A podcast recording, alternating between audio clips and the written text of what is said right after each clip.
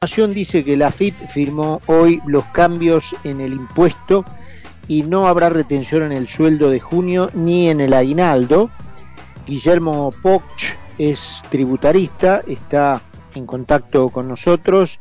Doctor Poch, eh, ¿cómo le va aquí en Concepto Carlos Mira? ¿Cómo andás, Carlos? Buenas noches, ¿todo bien? Muy bien, muy bien, por suerte. Gracias por atendernos. Eh, bueno, Guillermo, eh, contanos esta Mm, modificación a lo que iba a ser la primera idea, bueno, recibida con preocupación obviamente por los contribuyentes y cómo quedó la cosa. Bueno, a ver, eh, ahora termina de terminar eh, la reglamentación, o sea, a partir de hoy la norma estaría plenamente en vigencia, aquella que disponía que aquellos salarios inferiores a 150 mil pesos dejaban de pagar el impuesto a las ganancias. Hoy el fisco eh, avisó ya había firmado la resolución, con lo cual mañana en el boletín oficial se va a ver esta resolución, con lo cual le va a permitir a los empleadores, a partir del ahora del próximo sueldo que estén liquidando las empresas, que va a ser el de junio, o sea, entre los últimos días de junio y los primeros días de julio, uno va a ver eh, reflejado la devolución de las retenciones para aquellos sujetos que estén que ganen menos de 150 mil pesos mensuales de sueldo bruto. Y lo que dispuso el fisco es que van a ser en cinco cuotas iguales y consecutivas. Esto es eh, entonces eh, modifica lo que primero habían dispuesto y que bueno había producido tanto tanta reacción por justa para mi modo de ver por parte de la gente no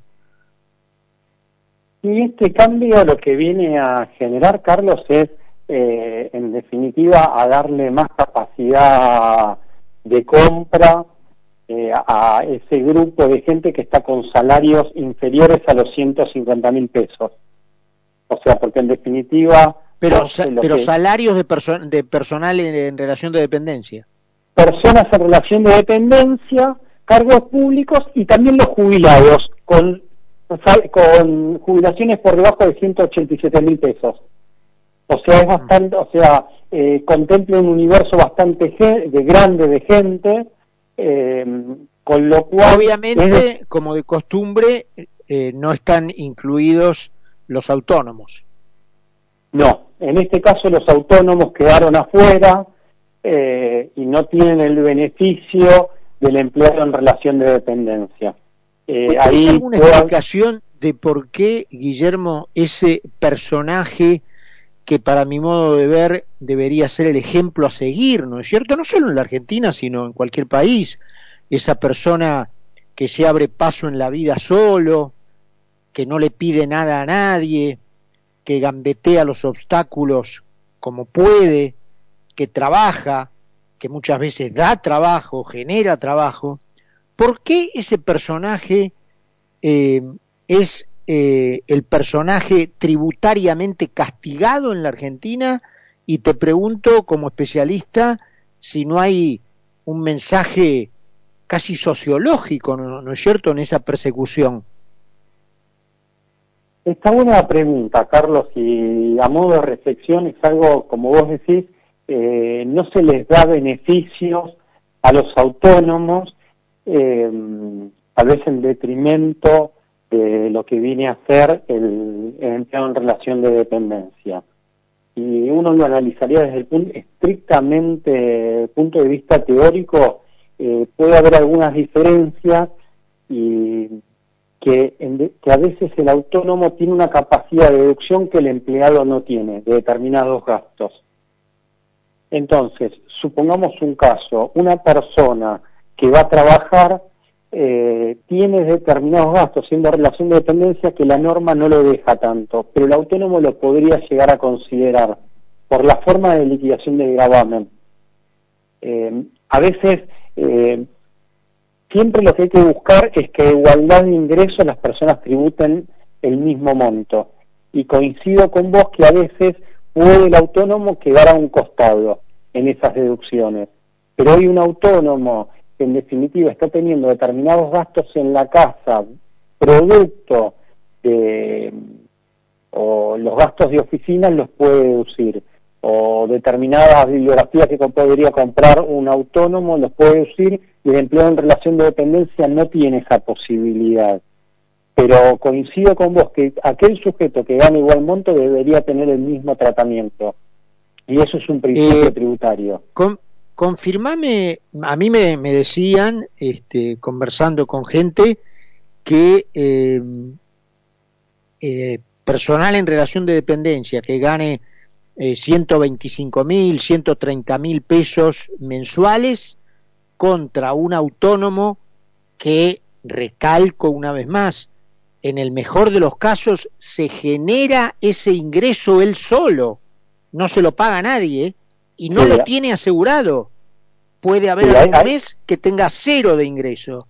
Entonces, si un eh, si una persona en relación de dependencia gana entre 125 mil, 130 mil pesos, 140 mil pesos, no paga nada de ganancias. Y un autónomo, en el mejor de los casos que pueda generárselo para sí mismo, en el año termina pagando 200 mil pesos de, de, impuesto a las ganancias. Eh, es como vos lo decís, o sea, te dan esas particularidades y ahí es donde siempre el, el Estado tiene que estar corrigiendo constantemente eh, esas asimetrías que se generan. O sea, hubo muchas, hasta eh, hubo momentos donde el Consejo Profesional de Ciencias Económicas, o sea, promovía darle ese mismo trato igualitario. O sea, eh, son temas que siempre se ponen sobre la mesa el tratamiento que se le da al autónomo. Es como vos lo decís, y, también eso te quería decir que después a su vez también el autónomo puede tener gastos que a veces el empleado no tiene.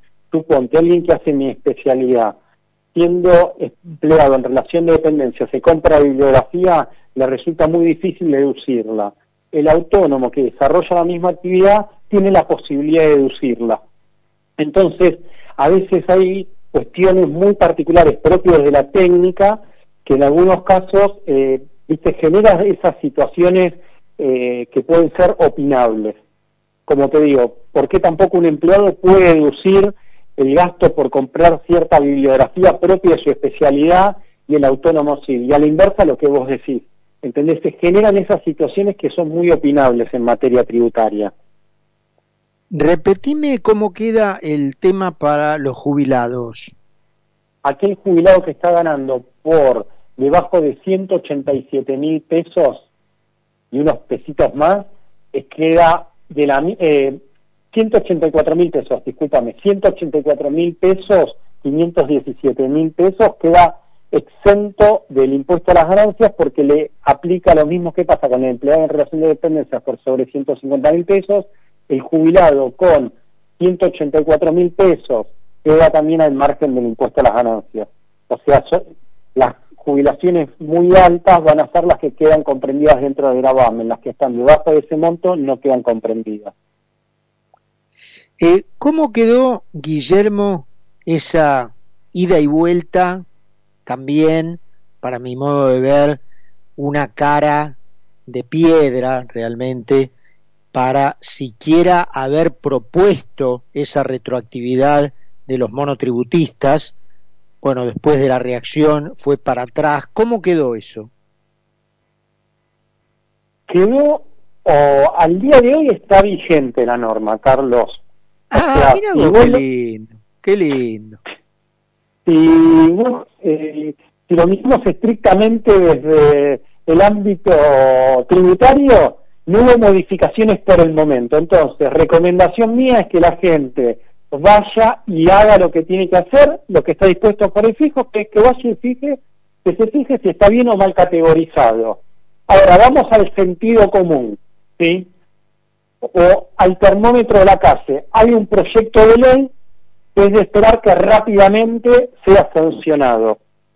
Entonces, pero no porque eso se haya dicho, la gente no debe cumplir lo que el fisco estableció que hay que cumplir.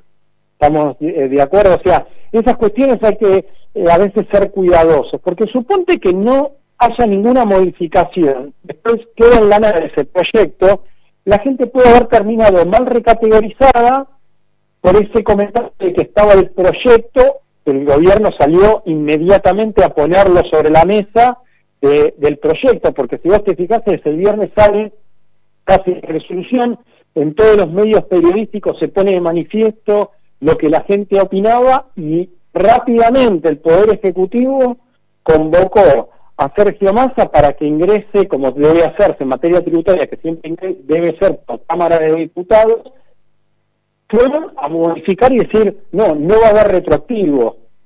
Con lo cual, ah. eso es un tema de que ahí el gobierno vio cómo había incidido esa norma que tal vez tenía un tinte netamente tributario, pero faltaba ver qué, qué, iba a hacer la gente ante esa situación, y es como vos indicás. Ahora, Guillermo, eh, recordame esto, eh, el derecho eh, tributario, la cuestión impositiva, ¿no es en ese sentido análoga a la, a la materia penal que no puede legislarse retroactivamente? Porque las personas han cancelado su obligación. Es muy buena la pregunta, eh, te la voy a tratar de, de responder de una manera sencilla. ¿sí? Eh, hay determinadas cuestiones, o sea que en materia tributaria, por algunas particularidades que se puede ir hacia atrás, que se puede aplicar la retroactividad. Eso está permitido. Lo que pasa que ahí es donde uno, y en materia tributaria siempre hay que tenerlo muy presente, y sobre todo cuando se van a aplicar los gravámenes, es que confluyen dos análisis. Uno es el netamente teórico y otro es el, llamalo, el social. Cómo se va a ver afectada la gente y cómo va a reaccionar la gente. Entonces, suponte por un lado de que teóricamente fuera admitido, después también la gente se pone de manifiesto. Y en adición a eso, también muchas veces hay que analizar, ponerle si la gente puede verse motivada en litigarlo o no. Porque tal vez le sale mucho más caro litigarlo, planteárselo al fisco, que ir y cancelar el gravamen. Hay que ver la relación costo-beneficio, que eso siempre también hay que sopesarlo cuando uno dice... Pero Guillermo, eh, yo entiendo la explicación que me das eh, casi diría yo sociológica, pero hay cuestiones que son de principios. Eh, en, el, derecho hay cuestiones que se definen por principios, o sea, las leyes que establecen obligaciones de pago, cuando los ciudadanos las cancelan, están canceladas, no las podés volver atrás. Muy buen comentario y tenés, o sea, y hay sustento para eh, y, de hecho hay antecedentes conforme vos lo indicás. ¿Estamos de acuerdo? O sea, eso se llama, te lo digo para el monotributista que nos está escuchando, se llama efecto liberatorio del pago. O sea que vos cancelaste la obligación, está cumplimentada. Lo que pasa es que el monotributo tiene ciertas particularidades, entonces ahí, por el tipo de gravamen que es, hay alguna posibilidad de aplicar de manera retroactiva, pero es muy teórico el análisis y ahí coincido con vos, que hay que analizarlo desde esa perspectiva, ¿entendés? O sea, tal vez no ceñirnos netamente en la parte tributaria. O sea, de ahí eh, interpreto como vos lo, lo manifestás, ¿me seguís? Y es lo que pasó, la gente de alguna manera se manifestó en contra porque decía, che, si yo venía pagando en término todo bien, ¿cómo puede ser que aún así tenga una deuda? Entonces acá me parece que primó eso por sobre todo lo estrictamente eh, teórico-técnico. Guillermo, eh, y hay, vos que estás más eh, empapado del tema, porque fíjate, yo que teóricamente lo estoy desde otro lugar, pero lo estoy, eh, tenía interpretado como que efectivamente se había recibido la, enorme reacción de la gente y se había, bueno, dispuesto la modificación. Ahora vos me decís que no. ¿En qué está eso? te el proyecto, pero hasta tanto ese proyecto no se convierte en ley, la ley está vigente en el monotributo con efectos retroactivos. Y hasta tanto el fisco o el Poder Ejecutivo no pongan en stand-by las normas, la norma sigue vigente. O mm, sea, el gobierno eh, tiene posibilidades de derogar la norma, eh, o el fisco puede decir, bueno, suspéndase hasta tal plazo, pero como que lo recomendable es hacer que de manera inmediata se avance en la ley. O sea, el, tienen, hay posibilidades de que el gobierno en definitiva eh, lo deje, o sea, sin efecto. Pero hasta tanto eso no suceda, la norma sigue vigente. Está muy claro. Guillermo, te agradecemos muchísimo este ratito que te tomaste para hablar con nosotros, ¿eh? Muchísimas gracias, Carlos, y a disposición. Abrazo grande. Guillermo Poch es tributarista sobre el tema final de la modificación de los montos para estar sujetos al impuesto a las ganancias. Después nos metimos con el tema del monotributo y de los autónomos. Se hicieron un poquito, dos minutitos antes de las nueve menos veinte. Tenemos 13 grados y medio en Buenos Aires. Vamos a la última pausa del programa. Cuando regresamos, estamos conversando con Carlos Poncio. Concepto 955. 955. Periodismo NFM.